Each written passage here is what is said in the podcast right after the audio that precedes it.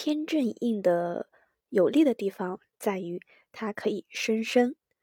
如果日干很弱的话，就依赖着应受去滋福，让身变旺起来。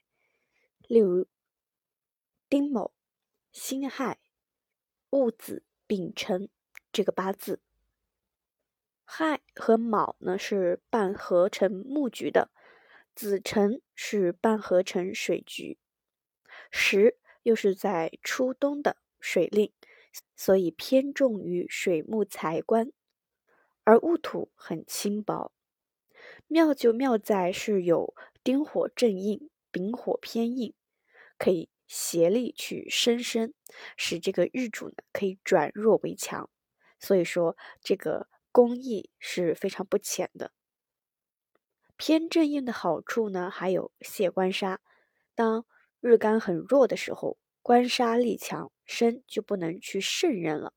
所以呢，就依赖于应受去卸掉这个官杀，从而协助自身。例如说癸卯、乙卯、戊子、丁巳这个八字，这个八字呢是官重身轻，以乙木正官为得令，戊土日元又失时令。如果没有丁火正印去盗泄很旺的官。去生助很弱的主，那么这个八字几乎就成了一个非常危险的局面。所以说，这个八字的应受呢，真的是很大的造福了这个命。